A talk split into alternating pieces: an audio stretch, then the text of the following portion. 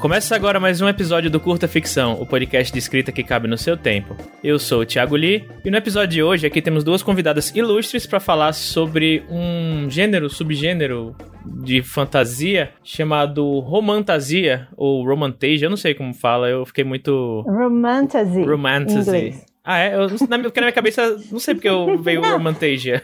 Também é fantasy romance, mas é mais fácil. Fantasia com romance, o romance com fantasia. É. É isso. E como, como já, já queimamos a largada aqui, estamos Sim. aqui com a Isabelle Moraes, também conhecida como Bárbara Moraes. É, Oi! Ou Bells, como vocês preferirem. Bells. Isso. Inclusive, Isabelle Moraes aí, Bela e Moraes, tipo. Foi genial esse, essa ideia. Sim, foi, foi, foi créditos ao Franklin. Franklin. Que zoou que era para ser Bel e Moraes. Aí eu fiquei, uhum. e se eu botar um Belly? Bom, estamos aqui com a Bárbara Isabelle Bells e com a Marina Orli. É, Bárbara, a nossa já, já, já, me, já me confundi todo. Bells, vou chamar de Bells. Se apresente tá e depois eu passo a palavra para a Marina. Oi, gente, eu sou a Isabelle Moraes aqui. A personificação deste, neste episódio é da Isabelle. Uhum. É, mas eu também sou conhecida como Bárbara Moraes. É, autora da trilogia Anômalos, né? E aí, como Bárbara, eu assino os livros que são para adolescentes, que não tem necessariamente foco no romance. Como Isabelle, eu sou uma autora de romance de fantasia. E eu estou lançando meu, minha primeira história como Isabelle agora. Assim, enfim. Agora, Sim. daqui a dois dias, eu acho. Né, Eli? É, vai ser não lançado vai ser no. Se vocês, se vocês estão ouvindo é. esse episódio quando lançou, deve ser no dia ah, é. 26 de julho. Isso, e sai dia 29. É, então daqui a três dias. Você tá mais no futuro disso, já lançou. As pessoas podem, é. podem ouvir mais no futuro ainda. Enfim.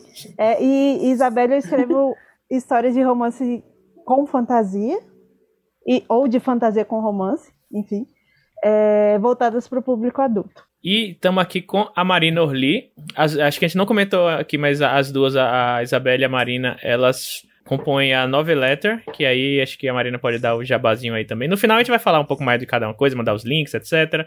Mas já podia falar também do que é a Novel Letter e da sua história lá também, Marina. Tá certo. Oi, gente, eu sou a Marina Orli, ex-Marina Oliveira, porque não aguentava mais ser confundida com uma cantora evangélica. viu viu como sociais. eu tô confuso hoje? Tô muitos nomes, muitos e... pseudônimos. É, coitado do Lee. e, pois é, é, como Marina Oliveira é, eu tenho A Parede Branca do Meu Quarto, lançado em livro, e também o conto Correio Nada Elegante.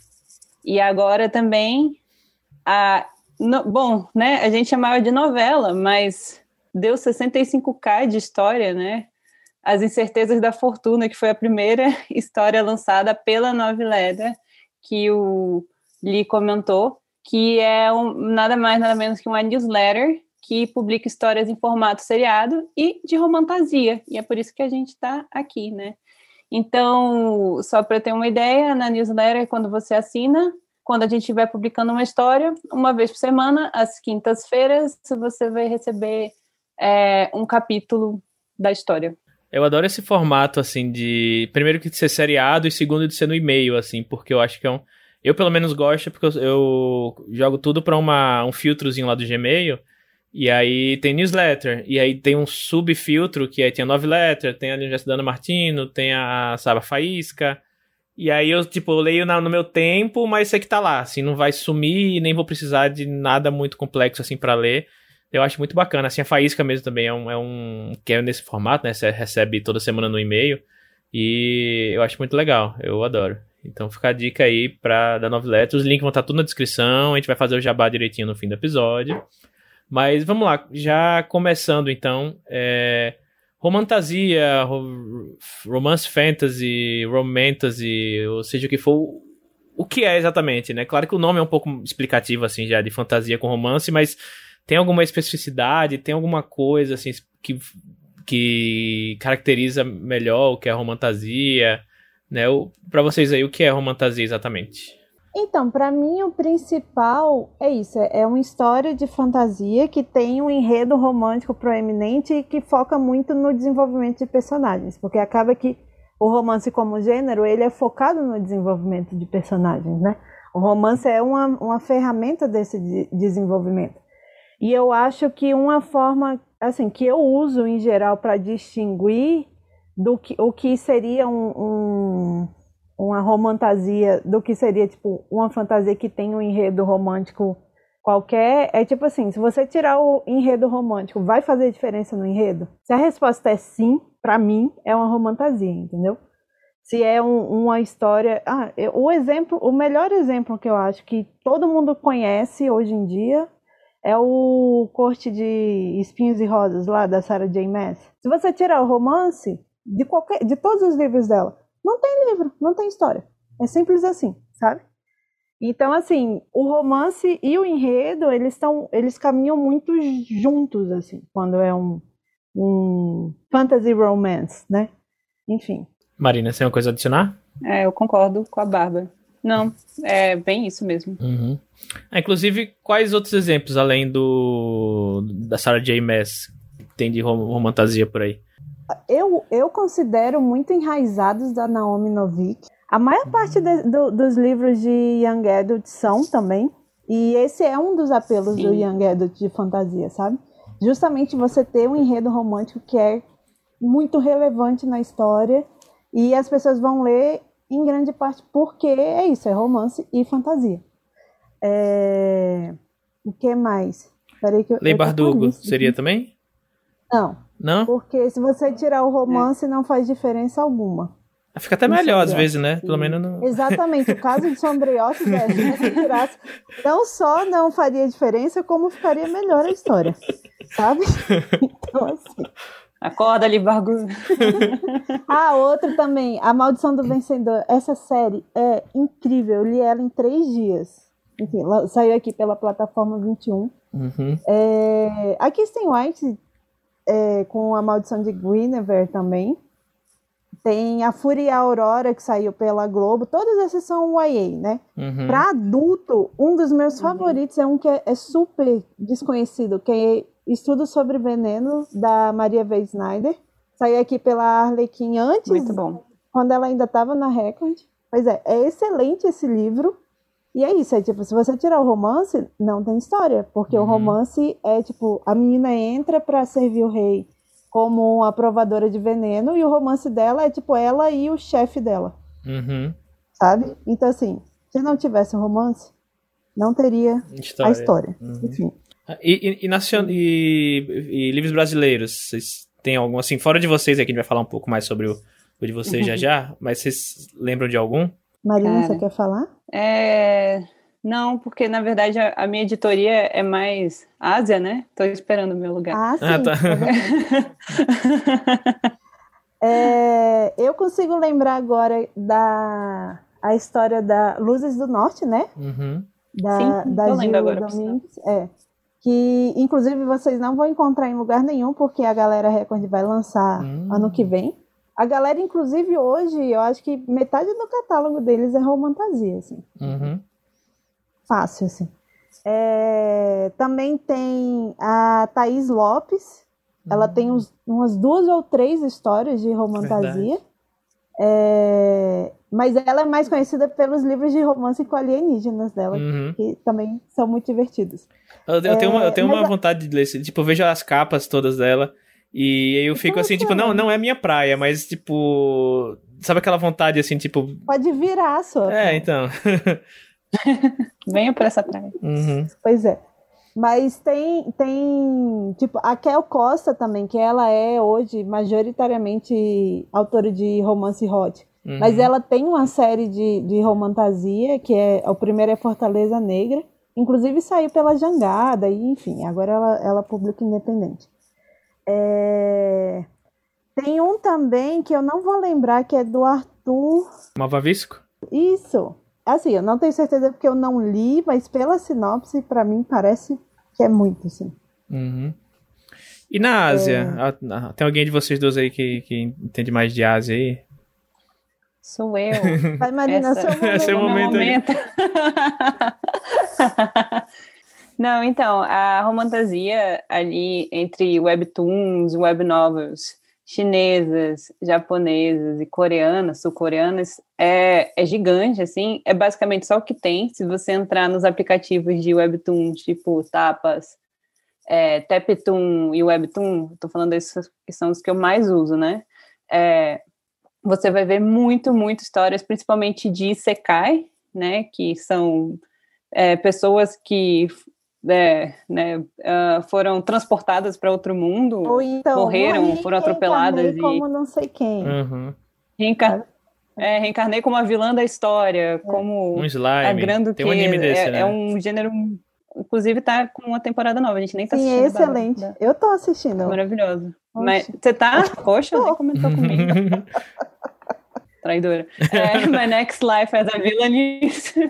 Muito bom. Tem no Crunchyroll, é gente. Pode assistir. É excelente. Então é uma coisa muito. E vamos assim, tem. Uh, a gente falou de Webtoon, mas hoje em dia também tem uma, uma certa. Uh, certas publicações também dentro desse aplicativo do Webtoon que não são só de pessoas ali da Coreia, da China e do Japão, né? Tem já o Lore Olympus, mesmo a que é uma releitura do de Hades e Persephone, num mundo muito legal. É, a menina é neozelandesa ou é australiana, Bárbara? Você Eu lembra? não sei de onde ela é. Ela é um país ela que fala é de... inglês. Ela, ela é, exato. Então, tem se expandido muito essa questão da romantasia nesse tipo de formato, que inclusive é um formato seriado, né? Olhe bem. Sim. Aí você pega as, as conexões com a gente, com a Nove Letter. É, e, e grande parte desses webtoons, que são quadrinhos, né? Eles são baseados em romances que foram também romances. publicados de forma seriada na Coreia ou na China, etc. E hoje em dia a gente também Sim. tem o grande fenômeno dos meus gays chineses, enfim, dos dramas ah, é verdade, é, é, chineses do, de Danmei, né? A gente tá falando várias palavras é, novas. Enfim. É, deixar um dicionário que, na enfim, tá descrição. Tá crescendo muito essa coisa de drama chinês de época ou de fantasia, sabe? Wuxia, etc e tal, com casais homoafetivos. É. é. E todos eles são baseados em livros de romantasia que foram publicados em plataformas chinesas, sabe? Tem uma autora que é a Pris, que ela, ela tem oito, oito séries que vão ser adaptadas entre esse ano e o ano que vem. Caralho. Inclusive foi, vai vir pro Brasil, acho Sim, que é, é Mudar o Sushi, né, o nome? Que vem pro Brasil agora. Isso, isso que, é, que, inspirou Nossa, os Indomáveis. A alegria da internet. Uhum. É. Assistam os Indomáveis, The Untamed. Do jeito que você quiser. É uma baita romantasia, gente, não tem Sim. o que dizer. É, não tem, porque se você tirar o. É, é 100% isso. Se você tirar o plot romântico, você tem que mudar a história inteirinha. Mas é. Mas e se você tirar a fantasia? Daí também não, não funciona, porque hum. o cara vira um necromante, ele morre e volta. Tem muito. então, uma, uma fantasia, entre aspas, padrão, se você tirar o romance, ainda tem a história, ainda tem os elementos. Na romantasia, você não pode tirar nem o romance nem a fantasia. Nem a fantasia. Não funciona. Os dois estão muito conectados um com o outro. Assim. Hum, entendi. Tô aprendendo aqui, gente. É?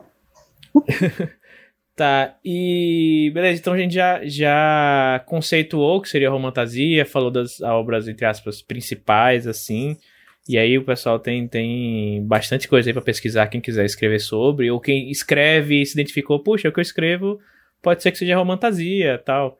E aí eu queria falar um pouco sobre dicas, né? Porque afinal de contas é um podcast de escrita. E aí eu já vou falar um, pouquinho, fazer o jabazinho do, do, da história de vocês. E aí coisas assim que vocês, ao escreverem, ou, ou até no geral, coisa até que talvez não tenha entrado no livro de vocês, que vocês pensam que, putz, é, essa característica, ou essa, esse tipo de narrativa, ou esse tipo de personagem, assim, que encaixam bem na romantasia, ou enfim, ou em, em, em, coisas similares, ou um livro de romance, ou em fantasias, o que é que vocês dariam como dica? Marina, é, você vai começar, fala um pouco sobre o, a Incerteza da Fortuna, sobre o que é o, o, o livro, né? No final a gente dá, dá, fala um pouco sobre links, assim, tá, mas fala um pouco sobre é, o que é, e aí depois a gente vai conversando um pouco sobre né, dicas sobre narrativa, assim, para o pessoal de casa aí ter um pouco mais de ideia. Tá, é, As Incertezas da Fortuna, a gente gostava de falar na, no chat da Novelera que é, é basicamente uma novela das sete, só que se passa num mundo que não é nosso, que num país que se baseia numa França do século XVIII, que se chama Chambou, que tem seus próprios uh, costumes, né, uh, os seus povos, e que tem magia também, mas é, é assim, é velado. Mas não é no nosso mundo, uhum. né? E aí tem tropes muito bons de muito bons, né? Aquela que já, já eu me garanto, gente. Mas é casamento arranjado, né? Então, tipo, os dois personagens principais da história, que são a Milene e o Gaspar, eles estão num casamento arranjado e fake, né? Falso. É, porque, enfim, eu, eu fiquei agora me perguntando o que, que eu posso contar e o que, que eu não posso contar, né? E, assim, só um parêntese, a, a gente está tão imerso nessa história há cinco meses que olhar para ela de fora agora está sendo uh, uma coisa muito interessante.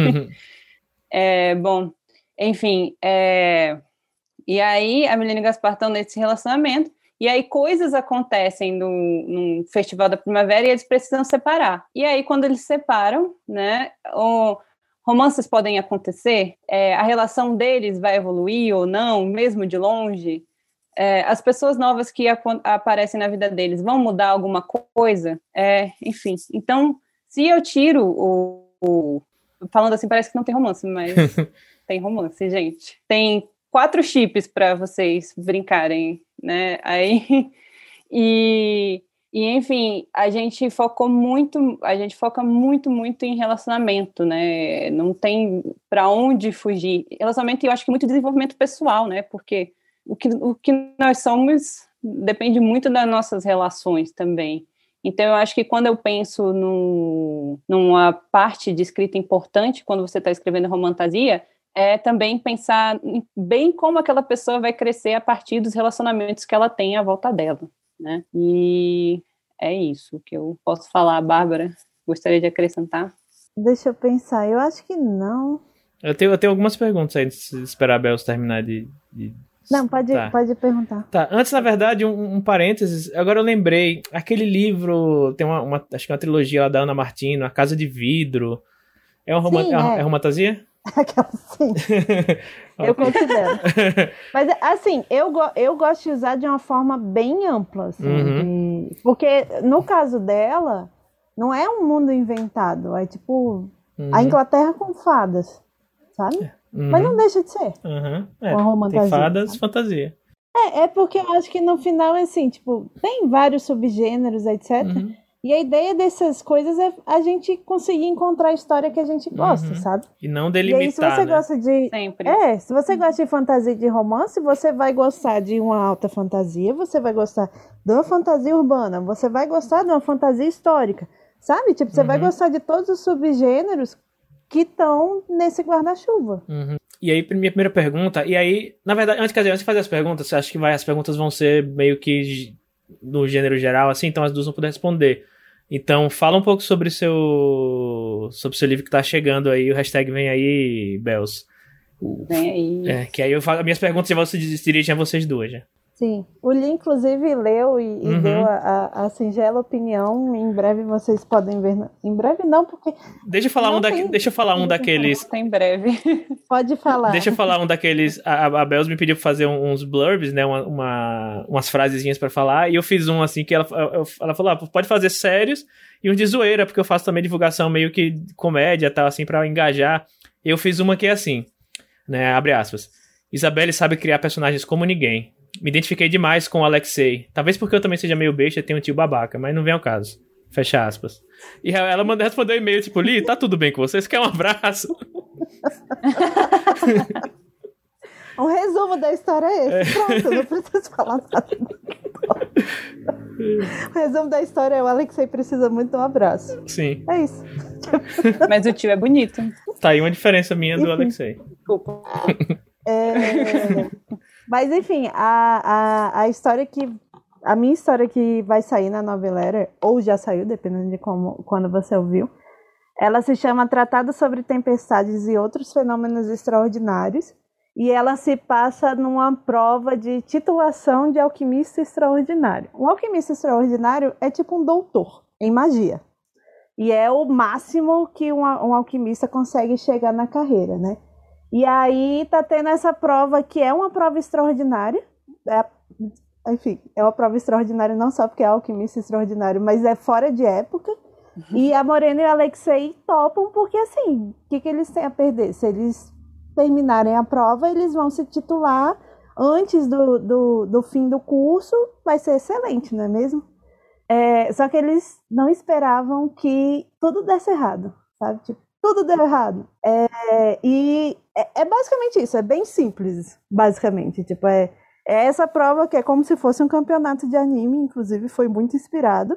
E os personagens, que são os três personagens, né? Porque além da Morena e do Alexei tem o Ivan, que é o marido da Morena e melhor amigo do Alexei. E os três têm um relacionamento que está cada vez mais complicado, porque além disso tudo, tem a prova, eles querem graduar, etc. É, mas um ano antes, o Alexei levou um tiro na perna do próprio tio. Teoricamente, foi um acidente. Mas enfim. eu, eu adoro que, é como, então... como a Bels fala, a entonação já dá um tipo, teoricamente, aí pausa. Foi, foi um, um acidente. acidente. Ninguém pode provar que não foi, veja bem. Uhum. É, e ele passou o último ano todo sob os cuidados da, da, da Morena e do Ivan. E as coisas começaram a ficar meio esquisitas, assim. E aí, com essa prova, é, na cabeça de todo mundo, no final vai sair os dois titulados, vai ser excelente, vai ficar todo mundo feliz. Mas talvez não seja isso que aconteça, sabe? Enfim. Apenas talvez. E o Alexei precisa muito de um abraço, porque ele levou um tiro do próprio tio. Uhum. Sim. Eu só ia comentar que eu acho interessante que ah, são duas fantasias que pegam, ele, vamos assim, tem universos bem diferentes, assim, né? É, se você for pensar. E aí a terceira história da Nove Letter também vai ser bem diferente. Então, é, linka com o que a gente estava falando, né? Não, não tem como definir, tipo, é várias coisas ao mesmo tempo. E é ótimo. Uhum. É, tinha até falado com o Bels na, quando eu tava lendo antes, que no começo eu peguei uma vibe muito Boku no Hero Academia, né? Por questão da, da prova, tá né? De titulação e tal.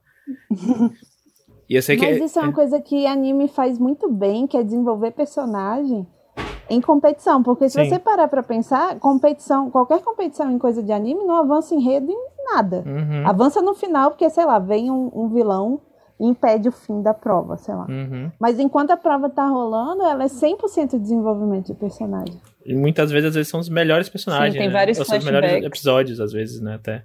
Exatamente, porque é isso, você é quando você conhece, você se apega aos personagens, quando eles é, superam dificuldades, sabe? Enfim, uhum. às vezes um ajuda o outro a superar uma dificuldade. Uhum. Nossa, bem, boa, boa análise. Tá, eu queria falar agora um, um pouco sobre a parte romance do, da romantasia. Assim, eu eu sou uma pessoa que, assim, eu, eu, não sei escrever romance, assim, de jeito nenhum. Assim, tudo que eu coloquei que tem de romance nas minhas histórias são, tipo, duas pessoas ficam, ah, ah, ah, uma olhando pra outra, assim, durante, sei lá, 200 páginas, até que uma dá um beijo na outra e fala, aí, tipo, fico, ué, aí, ué, o que aconteceu aqui, sabe? E eu próprio escrevendo e falando, peraí, mas era pra acontecer isso? E aí, é, por exemplo, no Carneiro de Ouro tem uma cena de beijo, né? Eu não vou dizer quem é, enfim, mas tem uma cena de beijo que eu falei, não, vou colocar e, tipo, vou, vou, planejar esse romance muito bem, tipo, com dicas aqui e ali e tal. A minha primeira beta, que foi minha primeira esposa. Eu ia falar minha primeira esposa. Foi minha esposa. Caraca, minha primeira beta. o que rolou? o que, que rolou? A minha primeira beta foi, foi minha esposa. E ela leu. Aí ela chegou na parte do beijo. Ela, ué, não, não, não, vi desenvolvimento nisso aqui, não. Falei, putz, ok. Aí tá, fui lá, mexi, mexi, mexi bastante. Aí mandei pra Gui. E aí ela leu, ela falou, pô, massa, tal, só dá uma desenvolvida melhor aqui nesse, nessa questão do beijo. Eu falei, putz, aí fui lá, mexi mais, mexi mais. E aí fiquei, ficou contento, lançamos o e-book. E aí foi, foi, vai pra Roco agora, né, no, no, no fim do ano. E até a, a, Paula, que é editora da, é, era editora da Rocula, que estava cuidando do livro, ela, ela, fez, ela não fez muitas, muitas intervenções, mas uma das intervenções que ela fez foi dar só mais um pouquinho assim, de desenvolvimento aqui nessa questão do beijo, que não ainda tá quase lá. eu falei, caraca, precisou três pessoas, cada uma martelar. E como é que vocês. É, como é que se dão de dica, assim, de. de para desenvolver romances ou casais, ou enfim, outras, até outras configurações de romance também. Como é que você. Que dica vocês dão pra colocar romance na, na história de vocês, assim? A minha dica número um é que não dá para planejar, só acontece. é isso, a dica é essa. Concordo. Não, mas é porque é, é. porque é. o que que acontece? O interessante do romance na ficção, tipo romance, ele funciona quando o leitor compra aquele, aquele relacionamento. Então, antes de qualquer coisa, antes de beijo, etc., você tem que, que tratar, tipo, cuidar dessa conexão entre os personagens, sabe? E aí, se você trabalha a conexão entre os personagens, o romance vai vir naturalmente, assim, a, a, as cenas de, de intimidade, etc e tal, porque romance não é só sobre beijo, é sobre intimidade, é sobre confiança, essas coisas. Essas tudo isso Nossa, vem na esteira, assim, sabe? Tipo, você vai trabalhando, tipo, você tem esses dois personagens, ou três, ou mais, enfim, que tenha essa conexão entre si e, e, tipo, você vai trabalhando a conexão, sabe? Tipo, como um ajuda o outro, ou então como um antagoniza o outro, sabe? Então, assim, é, é bem centrado, por isso que eu falei, no desenvolvimento do personagem, sabe? Um romance bem sucedido é aquele que, tipo, a interação entre os personagens que são centrais no romance acabam avançando o personagem, sabe? Tipo, o arco do personagem. É isso, Sim, em resumo. exatamente isso. É um, é um, um belo resumo. a Bárbara é muito boa com as palavras.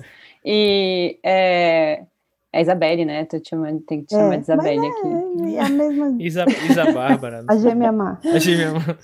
A Paula Bratio. Mas é, é, é, tão natural que às vezes, uh, de repente, um casal que você não estava pensando, é, o leitor começa a falar, um, aquilo ali dá uma química, né? É que nem a vida real, né? Nesse momento, assim. Então, eu acho que para escrever romance é muito de também de observar e ver como as coisas acontecem ao seu redor. Agora, se você também é uma porta com isso, como eu sou, é, então é, entrar muito em contato com o gênero e de repente acontece naturalmente. É, acho que eu tô, eu provavelmente eu, além de ser uma porta, eu tava em pouco contato com o gênero, e acho que foi uma das coisas que eu bati a cabeça na, na parede, assim, para conseguir fazer. Mas, inclusive, eu vou deixar pro final, assim, recomendação, mas eu queria recomendações de, de romantasias e ou romances, assim, pra ler. Mas, tá. Outra pergunta é se vocês têm alguma alguma coisa que vocês costumam fazer assim na hora de tentar misturar a fantasia com romance. Por exemplo, posso falar pelo pelo pelo livro da Bells que eu li, que assim é, é muito muito integrado, muito bem integrado assim o, o, as relações com a fantasia, assim, sabe? Como é, por exemplo, até o exemplo do, do, dos animes, assim, do Boku no Hero, que assim, tá, eles têm poderes, os poderes, né, acontecem enquanto eles estão né, sendo adolescentes, né, enquanto eles estão fazendo coisas de, de, de, gente normal, assim. Então, vocês têm, vocês têm alguma dica, assim, de como integrar a fantasia com o romance, integrar a fantasia com o cotidiano, integrar a fantasia com as relações entre os personagens, assim, de alguma coisa que, que, que dê mais substância à história? E... Acho que depende muito da sua história, né? Uhum. Porque, por exemplo, as incertezas da fortuna, a parte, vamos dizer assim, mais fantasia, é que é fora do nosso mundo, Uhum. É num mundo que tem, tem um elemento mágico, assim, meio oculto, mas uh, fora isso, não é tanto quanto o tratado, né, que, da, da Bárbara. Né? Então, eu acho que depende da história. uh, da A Paula, Bra a Paula Bratia. Chamar de Dona Moraes, da senhorita Moraes. É, de Moraes é, 2021. Então, pois é.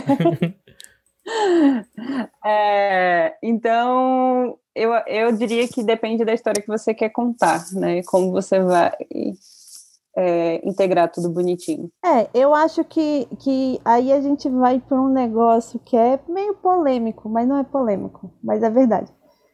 Não é polêmico, porque, sei lá. Vamos lá. A verdade é que a Ponte, vai, qualquer história de ficção que você escreva, mesmo que seja baseada no mundo real, ela tem um mundo, ela tem uma construção de mundo. Ela tem world building. Absolutamente toda ficção tem world building.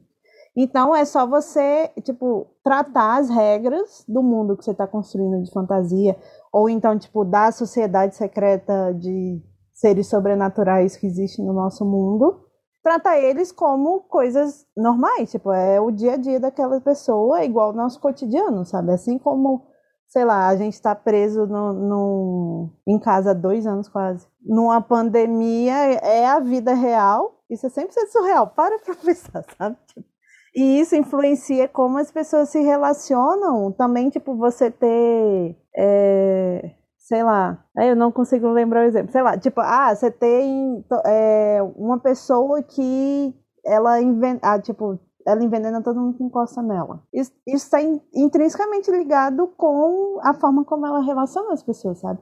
Ou então, sei lá, uma cidade que está em estado de sítio, sabe? Que é basicamente o que a gente está vivendo isso acaba influenciando em como as pessoas se relacionam entre si. Então, o, o negócio é você pegar o seu mundo e, tipo, quem as pessoas são e entender que eles influenciam como, em como as pessoas interagem, sabe? E ele influencia no romance.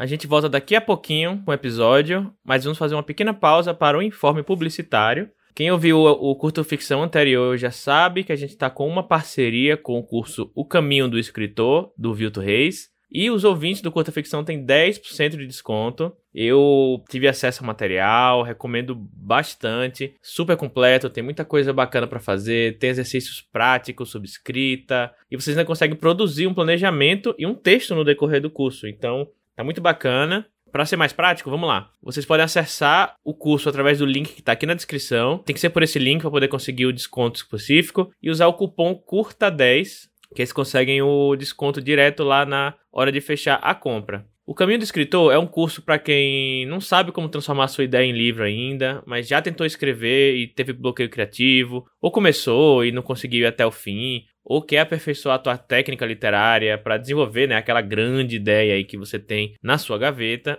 E o objetivo do curso é ajudar o aluno aí da ideia inicial até a revisão final do livro, ou seja, é do zero ao 100. E aí o curso vai abordar temas como criatividade, pesquisa, desenvolvimento de personagem, planejamento, suspense, narrador, diálogos, estilo de escrita, revisão e muitos outros temas. É muito completo, é bem bacana. E você ainda vai fazer dois projetos práticos com o feedback do facilitador, que é o Vilto Reis, é um amigo nosso aqui do podcast há muito tempo. Ele é lá do podcast 30 Minutos também, que é um podcast super conhecido, talvez o maior de literatura aí do Brasil.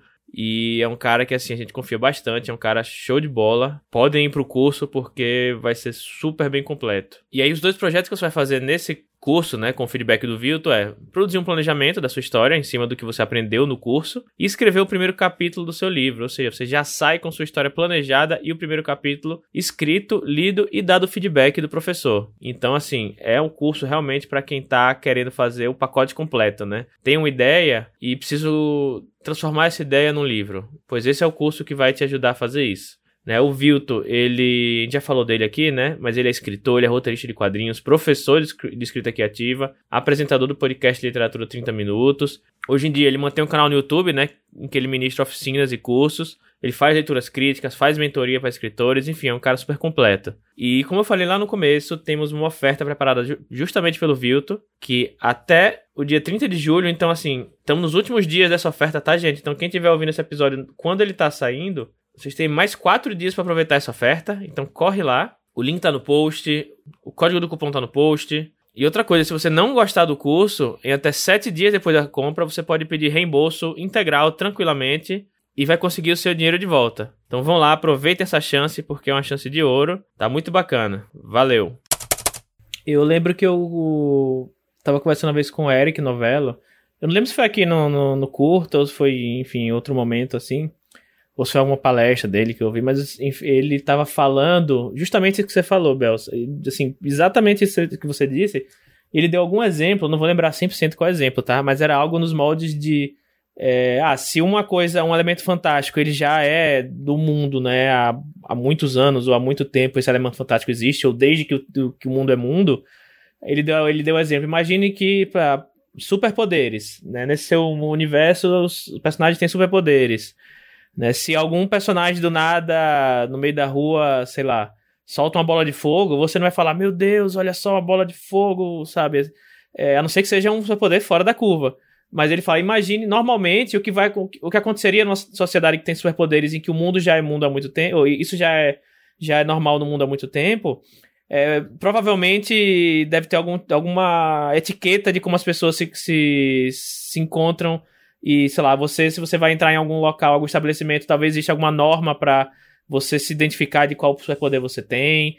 Né? As pessoas que se, que se. Deve ter elementos, itens no mundo que sejam para conter superpoderes. Então, se você tem, se você tem o poder de soltar a bola de fogo, talvez os prédios sejam construídos com, com um tipo de material que seja anti-superpoderes, sabe?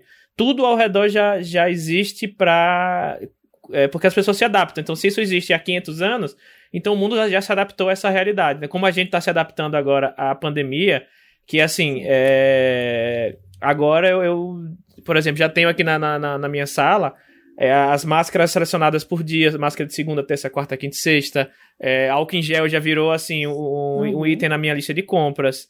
É, eu, se eu, se eu saio de casa, às vezes quando eu, sei lá, vou sair de casa para pegar um delivery aqui embaixo, se eu, se eu dei dois passos para fora da porta e esqueci a máscara, eu já, eu já me sinto mal, já, já, já tenho até falta de ar, assim, na hora, sabe? Porque meu corpo já se condicionou a isso. Se eu, vou, se eu for encontrar uma pessoa, assim, na, na rua, assim, agora, eu já cumprimento com soquinho, né? Que ele ficou agora, já não tem mais perda de mão, agora é soquinho. Até, por exemplo, uma vez eu fui na, na casa do AJ, ele tava de mudança, fui ajudar ele de mudança tal. Tipo, ele, ele tava em casa, assim, também sem sair, eu tava em casa sem sair, fui na casa dele. Então, assim, a gente tava naquela mini bolha ali que não precisa, que podia se falar sem máscara, porque a gente tava isolado. E assim, mesmo assim, quando eu fui encontrar ele, eu fui logo dar um soquinho, sabe? Em vez de, sei lá, dar um abraço, porque né, eu nem tinha pego trânsito nem nada, uhum. eu fui de, de, carro, assim, pra não, não ter contato com nada, uhum. não, não, me, não me contaminar. E eu já fui direto no soquinho, assim, sabe? E ele falou, pô, me deu um abraço. E aí eu falei, caraca, então já é a norma para mim, essa situação para mim é fantástica. assim, fantástica no sentido ruim, assim, sabe? De, de, de uma situação dessa tão, para mim é tão norma que a forma como eu me relaciono com a pessoa já é não é mais me abraçando, é dando soquinho, é falando com uma distância segura de, um, de alguns metros, sabe? É bem isso que você falou. Acho que é, é como as pessoas se relacionam. É, é a, o elemento fantástico tem que estar inserido nisso, né? É, exatamente. E aí, como eu falei antes, tipo, o romance é todo sobre essa coisa de, tipo, a, como as pessoas interagem, sabe? Uhum. Marina, comentar uma coisa? Senão eu parto para a próxima pergunta. Não, eu concordo. É, eu achei engraçado o seu comentário, Li, porque eu estava assistindo um Xianxia, um, uma romantasia chinesa, que uma personagem estava usando um véu, e eu ficava muito agoniada que ela usava o véu e ficava tocando o véu no tempo todo. Eu falava, meu Deus, por que essa menina toca tanto véu? E aí que eu me toquei, meu Deus, eu tô agoniada, porque eu tô me pensando, tipo, pensando que, estou, que ela tá de máscara e você não pode ficar tocando na máscara, né? Uhum. Então, mesmo assistindo a, a, novela chinesa, eu também estava pensando nisso. Então, realmente, eu me, eu me senti uhum. Bem representada pela sua história ali. É bem isso mesmo. Exato. E você falou da novela chinesa, já, já liga um pouco com a minha próxima pergunta, que é, vocês na, nas, nas romantasias né, asiáticas que vocês falam, sul-coreanas, chinesas, japonesas, talvez, que vocês consomem, vocês veem algum, algum elemento assim que vocês falam, nossa, esse elemento eu não vejo em nenhuma romantasia ocidental, ou isso, isso é algo que, sei lá, ou não funcionaria para um público-alvo ocidental, alguma coisa assim, que deve ter alguma coisa que, que, que é dif, Você distinto. sabe uma coisa que eu acho muito engraçada? muito engraçada. Porque assim como o, o, os ocidentais, entre aspas, quando vão usar nomes chineses, avacalham os nomes chineses, eles avacalham os nomes ocidentais numa forma horrível. É, é, incrível, é incrível, é reparação histórica, sabe? É tipo assim, é como se, se fosse em português, seria ah, fulana é a, a, a condessa pudim é, abacaxi. Aí a gente fica bem que ou quando vou falar de brasileiros. É eu me divirto muito muito. Usa o nome espanhóis para falar de brasileiros, Rodrigues, com Z no final. É, não, mas não é nem. Eles inventam é, nomes, é muito engraçado. Não é nem tipo assim. nesse nível, assim, não é tipo, ah, errei a nacionalidade. É literalmente palavras que não, não, não são nomes, sabe? tipo assim, ninguém se chama pudim. Assim, não, obviamente no mundo deles pode chamar. Uhum. Mas assim, é um negócio que é completamente Uhum. alienígena pra gente, assim. Eu acho que é uma ótima reparação histórica. Uhum. Uma ótima reparação histórica. Uhum. Uma vez eu achei uma Maulina. Eu, eu acho que era Marina, poderia ser alguma coisa parecida. Uhum. Achei muito engraçado. Mas sim, eu acho que tem essa parte dos nomes. O próprio, a- o próprio enredo do Isekai é uma coisa que a gente não vê tanto, né? Desse lado de cá. Não mais, Né, desde que morrendo. declararam que a fantasia Ah, de não. portal está morta. Eita, depois quero ouvir isso aí, hein? É, Mas, enfim. Eu também. mas, mas continua, Marina. Dependendo de mim, não está morta. Vamos ressuscitar. Esse virou uma necromante para ressuscitar. Ah, fantasia de portal. Eu acho que ainda do universo chinês, esse, todo o, universo de Wuxia e Xanxia é uma coisa que é, é só deles, assim, não, não tem como a- adaptar, porque são deuses e tem todo um sistema de energia interior que É, que e traz é um mais. negócio que tem mais de Inclusive, dois né, mil eu- anos, sabe? E aí é engraçado que eu até comentei com a Isabelle e a Val quando a gente estava assistindo Sombre Ossos da Netflix, que o- até uns movimentos que eles fazem lembra muito, pra, quando eles vão botar a magia, lembrou um pouco assim o que, que eles fazem no chá, né, para pegar o Ki, o, o, Golden Core deles para curar as pessoas, para, enfim, criar e usar espadas voadoras. Então, é, e espadas voadoras é algo que a gente não vê muito por aqui. É. Nossa, Triste. é incrível. Um grande meio de transporte. É, eu acho que essas, essas histórias chinesas, especificamente as chinesas, assim, que pegam da cultura chinesa, dessas coisas que às vezes tem texto de 3 mil anos, sabe? É, o negócio foi estabelecido há 3 mil anos atrás e tá, é inerente à cultura, tem um custo de entrada muito grande que, dependendo da pessoa, e tipo, por exemplo, americanos não estão acostumados a ter um curso de entrada para consumir alguma coisa, sabe? Eles não estão acostumados a ou não entender ou a ter que pesquisar para entender 100% alguma coisa. Então eu acho que tem esse, essa questão dessas, dessas histórias que são muito culturais. E eu acho que também tem uma questão cultural de, de, to, de demonstração de afeto. Assim, que pode ter gente que não vai gostar. Ah, nossa, sim. É, porque às vezes demora, sei lá, É mu- 500 capítulos para ter um beijo. Acho que até pra quem assiste Dorama já é, já é beijo. comum isso, né? Pois é, Mas exatamente. é, mas- é tão bem construído que, tipo, você tá vendo aquela troca de olhares, aquelas conversas e o relacionamento todo, é, eles evoluindo com pessoa que você fala, é, tudo bem. Se eles se pegassem, seria legal? Seria legal. Mas nesse não faz contexto, tanta diferença. tá bom, sabe? Uhum. Não faz diferença, é porque o relacionamento foi desenvolvido de uma maneira maravilhosa, assim. E aí é muito engraçado, por exemplo, a gente estava falando dos nossos gays chineses, na China tem a questão da censura, né? Então, tipo, é, eu acho muito engraçado, porque eles têm várias histórias que são boys love lá, e quando vai pra TV, é, assim, você nunca. Tá na cara. A gente não vai amigos, dizer que eles são namorados. jurados. Alma gêmea. Irmãos jurados, almas gêmeas, não são namorados, sabe? E, e a gente se sente completamente é, feliz com o que a gente está vendo, sabe? É muito engraçado isso É, também. porque tem muito isso, tipo, o relacionamento entre o, o- as pessoas do romance é muito bem construído, sabe? E aí, isso era uma coisa que eu tava até conversando outro dia, não sei se eu falei com a Marina, mas eu sei que eu tava falando com a Tassi, que é a gente na Três Pontos, né? Que muitas vezes a gente recorre, que também voltando para o que você falou, de, tipo, a usar beijo, a usar, tipo, sexo, etc e tal, como muleta para construir um bom romance, sabe? Sendo que às vezes não, tipo, o central não é isso. O central é outra coisa, é, tipo, a conexão entre os personagens, como eles se apoiam, como, enfim, um contribui para o outro, né? Sim, como eles crescem juntos, ou E agora eu vou pra minha última pergunta, E aí no finalzinho você pode falar sobre sua tal fantasia de portal eu, é, está morta e eu que matei, ou algo Sim. assim. É... Não, eu, eu contra. que mais um pouco sobre né, o, o que está sendo escrito hoje em dia, o que é que vocês veem nos últimos anos e futuro, assim. Tá em, tá em alta a romantasia, é, tem, tem saído muita coisa, e aí tanto né, nacionalmente como internacionalmente. É, essas coisas que, que vocês estão comentando, consumindo, são coisas muito antigas são coisas que realmente estão saindo agora? Vocês acham que são coisas que tá na, na, na, boca do povo, assim, que o pessoal tá curtindo? Porque sempre tem a, a, as hypes, né? As ondas que vêm aí.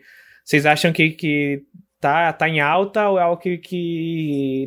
Até porque romance fantasia junto não precisa ter esse nome pra, pra ser, né? Pra ser publicado é. a qualquer momento, assim, né? Acho que talvez tenha se dado uhum. esse nome aí por, por, uma conjunção de fatores, mas que, que vocês acham de, de, do momento agora de romantasia? Isso é propício?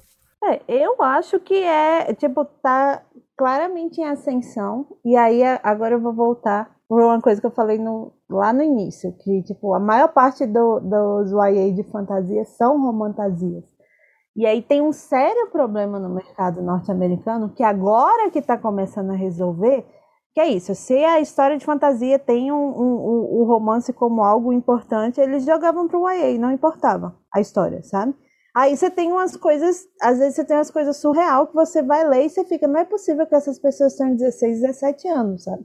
Não faz sentido. Isso não é só para romance com fantasia, mas também, tipo, muitas obras escritas por mulheres e pessoas de minoria, tipo, a, a o Six of Crows da Lei Bardugo não era para ser o AE, aquele povo não tem 17 anos, sabe? O menino é o rei do crime da cidade e fez não sei quantas coisas com 17 anos. E, e, tipo assim, não é porque não é possível fazer com 17 anos, mas porque temporalmente não dá para fazer o tanto de coisa que ele fez, sabe? Mas enfim, é, então assim, tradicionalmente você vai encontrar mais no YA. Mas, em geral, quem lê romance cansa do YA rápido, assim, tipo, porque o YA tem várias limitações, inclusive é, dos casais. É, muitas vezes o, o YA de publicação tradicional segue uma dinâmica que você, todo mundo sabe qual é a dinâmica, então, tipo, é uma dinâmica que cansa, sei lá, tem dois interesses românticos Aí um deles é o príncipe, aí o outro é uma pessoa moralmente duvidável, tipo, um cara moralmente duvidável, duvidoso, que provavelmente mexe com magia que não era para mexer. Então, assim, é, é tem um, um, padrão. E isso cansa, sabe? Tipo, depois de um tempo. Então, assim, é, eu acho, eu atribuo muito o sucesso da Sarah J. Maas de ter escrito isso para adulto, mas sendo publicada como um YA, o que é uma loucura completa quando você para para pensar. Sabe? Tipo assim, a questão da Sarah J. Maas é que ela escreve um livro de romance com fantasia, com cenas de sexo, é, que não são boas, sabe? Mas aí foi vendido para um público YA que sempre consome a mesma coisa e a galera ficou louca, porque era um negócio diferente, sabe? E aí, mas as editoras tradicionais, tipo, apostaram com ela que, bom, mas em geral, tipo, para adulto é muito difícil você achar tradicional. Mas é isso, a Thor ultimamente tá apostando muito nos Estados Unidos. Aqui no Brasil não, não vou falar nada. Enfim, é, mas a maior é parte a dessas agora. obras, é, a maior parte dessas obras, se você for quiser ler, tipo, voltado para adulto, é autor independente na Amazon, sabe? Aí você tem que garimpar, procurar, indicação, etc. Mas tem umas histórias assim excelentes, excelentes, excelentes, muito boas que são publicadas independentes, sabe? Então, assim, eu acho que é um, um gênero que tem como crescer muito. É que o pessoal, esse pessoal que cresceu com o YA, tá desesperado para ler histórias como o que eles leem no YA. Só que com temas mais adultos e com cenas mais adultos, mais picantes, enfim, com hot, etc e tal. E o mercado tradicional não está conseguindo acompanhar, por, em parte, eu acho que por um preconceito com o romance do povo que publica fantasia, uhum. sabe? Enfim, mas é isso. Eu nem fiquei tão Sim. puta dessa vez. Essa, Isabelle está calma. É? é eu, eu tava pensando aqui, é, em questão de Brasil, e aí eu posso considerar o beijo do vampiro uma romantasia? Olha aí. a grande novela. Eu não lembro muito de Talvez, né? Uhum. Esse é o tipo, esse é o tipo de, de, de questionamento que a, é, a Jéssica fez no outro episódio de terror comigo. Tipo, é coisa do tipo, é. beijo do vampiro é terror? Ah, tem vampiro pra mim, é, sabe? Esse... Pois é, tem, um, tem, uns, tem uns seres fantásticos e tem romance. Eu acho que pode ser. Tinha uma novela lá que a menina entrava no espelho e voltava pro passado, das seis. Sim. Uhum. Ela também, não, lem não tem a menor lembrança. Não, todas assim. Eu acho que o brasileiro, ele tá pronto. Não sei o quê. Uhum. Sim, tá pronto para isso, entendeu? É, é só chegar que eles vão consumir. E será que, e, será que existe, existiria o subgênero romance sci-fi? Tem. Tem? Agora eu falei Nossa, assim, eu falei tipo só para científica, né? Mas o, o, a, gente, a gente, a gente tem pensado no nome. O, o, por exemplo, os romances com Alien da, da, da Thaís, Thaís Lopes. Lopes. É isso. Romance sci-fi. É. E o, o, vai sair ano que vem aquele Winter's Orbit. Aquele livro é fantástico, fantástico. Aquele livro é muito bom. Que é uma ficção científica. E é uma ficção científica com romance. Se você tirar o romance, não tem a história, porque a história só acontece porque o menino é obrigado uhum. a casar com outro. Olha aí. Entendeu? Se não tivesse a obrigação do casamento, se não tivesse, a história ia ser completamente diferente e ia tudo ser diferente. Uhum. Kubanacan é romantasia? É sim. é sim, com certeza. o clone é romance sci-fi? Sim. Bom, muito, ainda bem que, que a gente já, já deixou aqui claro assim pro ouvinte que, que tipo de, de, de leitores nós, e ouvintes nós somos e espectadores nós somos, que é pra ficar, né, não ter dúvida. Tem até um episódio do. Não sei se vocês acompanham Hora Tiago no YouTube. Que ele fala que Kubanacan é a maior fantasia nacional, é a maior fantasia do Brasil e o clone é a, a melhor. Ele fala: o clone é a melhor fantasia do Brasil, o Kubanacan é a maior. E aí ele faz, um, ele faz 30 minutos de episódio explicando. Eu não vi ainda, não, mas me indicaram. Uhum. Aí ah, o clone eu acho que entra na fantasia. Uhum. É, na ficção Fantasia, científica romântica. Né? Qualquer coisa, é, maluquice. Qualquer coisa. Uhum. Sim, exato. Isso. Exato, sempre, né? Uhum. É muito... Bom, uh, é. chegando ao finzinho aqui do episódio, é, vou dar um tempinho aí para vocês. Se vocês quiserem fazer alguma, alguma, alguma declaração a mais, falar sobre fantasia de portal, não sei se a Bels quer, quer ignorar ah, esse tá. assunto ou ela quer. É não, é só porque o, o, o, o mercado norte-americano ele é muito fechado para muitas coisas e ele é muito burro no geral. Não, sabe, tipo, o mercado, não escutem o mercado, só escrevam o que vocês querem escrever e depois vocês veem o que vocês fazem. É, mas alguns anos atrás, tipo, eu já vi vários, vários autores, editores e tal, tal qual eles declararam que vampiros estão mortos, há uns 10 anos atrás, eles também declararam que fantasia de portal não vende. Aí eles Por isso que não existe fantasia de portal publicada, no geral, sabe? Tipo, no, mercado, no mercado norte-americano. Porque ele não quer. Eles acham que não vende. E aí eu fico vendo a, a popularidade dos Izekai. E não é só na Ásia, é no mundo inteiro. Uhum. Porque se você for ver os animes mais vistos, etc., é tudo Isekai. Uhum. É, e aí eu fico, como é que você pode me falar, tipo, achar que não vai vender um negócio que é o, um negócio que o mundo inteiro tá consumindo e achando massa, sabe? Uhum. Enfim, não faz sentido. É a mesma coisa com a romantasia, é a mesma coisa com um milhão de coisas que eles enfiam na cabeça que não, isso aí não vai vender. Tipo, quem disse quem? Você tentou publicar? Uhum. Tentou? Não tentou. Tentou vender o livro? Não tentou. Então como é que você sabe que não vende? Sabe? É uns negócios assim que eu fico. Qual o problema de vocês? Uhum. Eu ia fazer alguma piada sobre quando você falou os vampiros é. estão mortos? Não estão. Aí eu ia falar, mas eles estão mortos. Mas enfim, deixa pra lá. É... Eles estão mortos é... livros. Ou você não pode entrar, nosso podcast de. Exatamente, uhum. eles estão voltando. Devagar e sempre, mas voltando. Inclusive, hora do jabá. Marina, fala aí sobre. Não precisa dar mais a sinopse do seu livro, porque você já, já deu aqui, mas fala da Letter, como se as pessoas quiserem atrás dos seus livros, dos seus outros livros, ou da Letter, ou dos seus outros trabalhos, fala um pouquinho aí onde as pessoas podem te encontrar. Gente, é, hoje em dia tem um grande recurso chamado Biolink, né? Que a gente põe tudo lá. tô de brincadeira. Eu tô com um problema porque eu ainda tô com Marina Oliveira em várias plataformas. Então, se você botar é, meus livros, é mais fácil deixar com Marina Oliveira, né? Então, a gente vai estar nessa transição aí. Então, mas nas redes sociais, é, o meu Instagram é o arroba Marina Oliveira. Não, nossa, eu tô muito doida. O que que rolou? É, é arroba aquela Marina, aquela ponto Marina. que dia hoje? arroba aquela ponto Marina, né?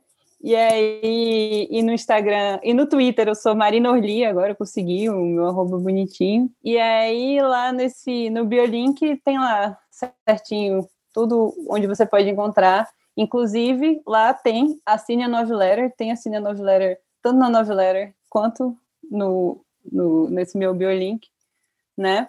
e os links para os livros. Tem também, eu acho que uma coisa que a gente não comentou, né? A gente acredita na.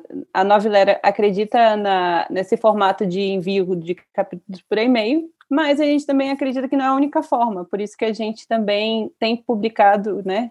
As histórias pela plataforma do Tapas e pelo Wattpad, né? Então tem gente que é, acompanha semanalmente por, essas, por esses dois lugares. Então tá lá o link bonitinho. E a gente também tem um catarse. cada um deles. Esse era o Tem um catarse. Fala, Marina. Foi lançado semana passada com o final de Certeza da Fortuna. Na semana passada. E para celebrar. O tempo não ah, é existe é no podcast. Foi... Foi... lançado ao fim Eu de As Incertezas da Fortuna. Ao fim de As Incertezas da Fortuna, no início de julho, na segunda semana de julho, tá? E aí, para celebrar a história da Isabelle Moraes, que está para ser lançada, né, é, no final de julho. A gente, inclusive, botou uma promoção, né, com... A gente tem duas recompensas. Você pode se tornar um carteiro... Mágico. Gente, mágico, né? Ou um carteiro Isso. supremo. Isso. e aí tem lá bonitinho as recompensas. E as duas têm acesso ao nosso grupo e canal do Telegram, que é a Central de Carteiros, né? A gente não só acredita no nosso nome como carteiros, como a gente defende os Correios. Tá Exatamente, tá não privatizem os Correios. Isso. Não privatizem os Correios, é, isso aqui é, uma, é norma. e lá a gente está botando todas as novidades em primeira mão. A, isso. a Isabelle tá cheia de coisa lá, tá muito divertida. Sim. Eu aprendi a fazer PowerPoint para o TikTok, gente. Aí é muito bom. Peraí, calma, como é que é isso aí? é porque no TikTok funciona se você botar apenas várias imagens com música. Aí eu chamo de PowerPoint pro TikTok. E foi a melhor. Sabe quando você fazia AMV de anime? É, e, mas você não tinha os episódios. então você só pegava imagens na internet e botava. Sabe? Alguém uhum. já fez isso? eu já. Então. Dá para fazer, tipo, funciona no TikTok e tem alcance. Fica aí a dica de divulgação para todos os ouvintes. Faça um PowerPoint no Canvas, dá para fazer o vídeo, aí você seleciona várias imagens, faz o que você quiser com as imagens, depois joga no TikTok, escolhe uma música, pronto. E uma música, é tudo. Uhum. Aí você alcançou 79 mil pessoas. Quando você falou, achei que era tipo fazer um PPT e tipo colocar não, lá. Não, mas é porque parece muito um uhum. PowerPoint, é só várias ah, imagens. E uma musiquinha. Literalmente, passando e, ela vão, tipo, e às vezes com texto. Né? Uhum. Isso. Né? Uhum. Sua vez agora, Isabelle. Da, faz seu jabá do seu livro que tá vindo aí. E, na verdade, pra, se, pra quem assina o Catarse, já saiu, né? É, pois é, quando esse episódio sair, Exato. todo mundo já, já conheceu todos os personagens é, está prestes a, a, receber o início da história mesmo. É, mas, enfim, o Tratado sobre Tempestade e Outros Fenômenos Extraordinários, né? Está sendo a segunda história que a gente está lançando pela Novelera.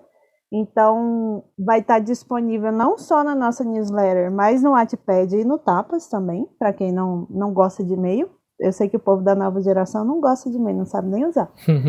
É, E-mail é cringe. Eu não tô nem zoando. Enfim.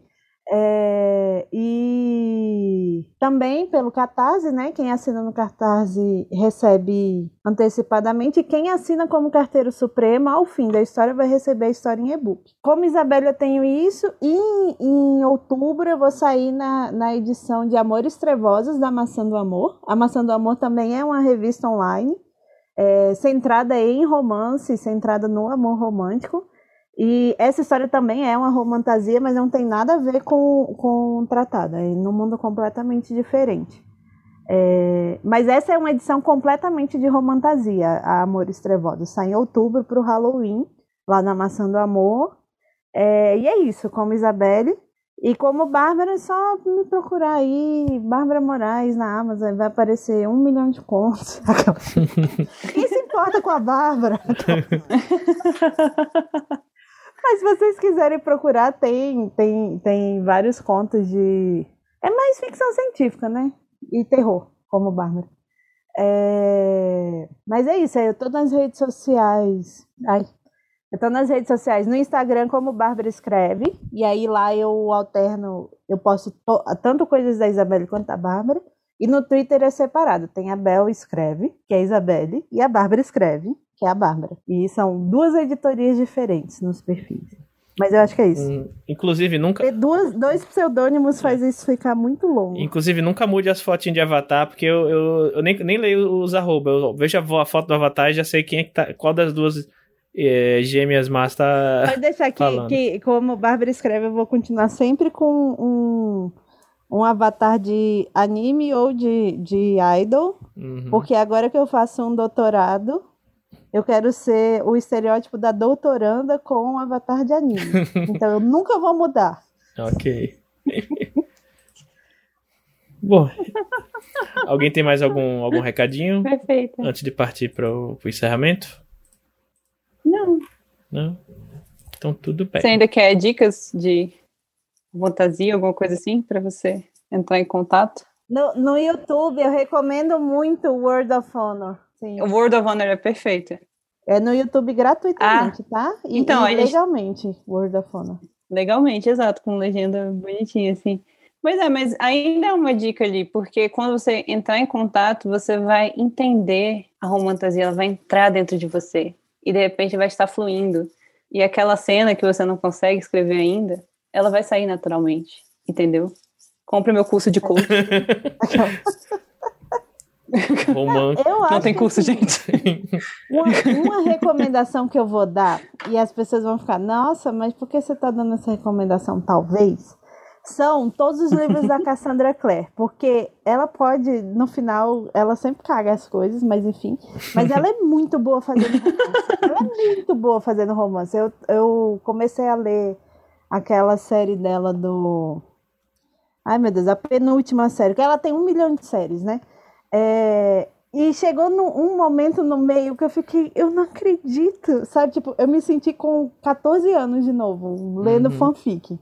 Assim, é o sentimento que você quer passar. Pra mim, é, é, pelo menos, é o sentimento principal que você passa no romance, que é você ficar ah, querendo gritar no travesseiro. Porque... Ah! Exatamente. Basicamente isso. Você é, começa a dar uns gritinhos. Assim. É, exatamente. E eu particularmente indico a série Peças Infernais dela, que tem o melhor triângulo romântico da história. Mentira, não é da história. Mas do, do YA, assim. Bom, é, então acho que é isso. Já quando eu vou, quando eu é, ouvir aqui para editar, eu vou anotar todas essas indicações, vou colocar na, na descrição do episódio, mas vou anotar também para eu ler/barra assistir, que eu claramente preciso de, de, de uma intervenção, de uma ajuda. Muito obrigado. E de um abraço. Mas né? o... Vai chegar ali. Vai, é, vai de um natural. também, coitado. É, é verdade. Mas é isso, eu dou muita indicação lá no. Tanto no, na newsletter minha, né? Como Isabelle. Eu fiz uma newsletter só de romantasia, inclusive. Verdade. Bela época, Como no gente, Twitter assim. também. Quem quiser saber mais, só procurar. Bom, muito obrigado, Isabelle. Muito obrigado, Marina. E muito obrigado. E a gente se vê na próxima, gente. E obrigado, Bels e Marina. Obrigada, Valeu. Tchau, gente. Tchau, gente. Acreditem na romantasia.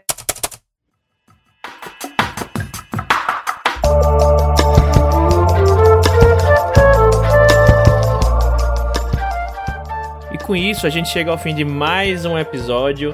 Conta aí pra gente se você escreve romantasia, se você quer escrever, se você já leu, quais suas preferidas, se você acompanha a Novel Letter, enfim, conta aí pra gente lá no Twitter, no Instagram, Não esquece que você pode apoiar a gente, como mencionado, já você pode primeiro recomendar a gente né, nas redes sociais, obviamente, isso já ajuda muito. Ou você pode também apoiar nosso financiamento coletivo via Catarse Assinaturas, no link catarse.me barra a partir de 5 reais ao mês. Com 5 reais ao mês você dá aquela nossa ajudinha, aquele cafezinho mensal, e até 15 reais você participa do nosso grupo de apoiadores especial, que a gente discute muitas coisas bacanas. Você tem acesso ao meu material da minha oficina de carreira literária. Enfim, os links vão estar todos na descrição. E para fechar, um agradecimento especial e nominal para os apoiadores do nível novela em diante, que são eles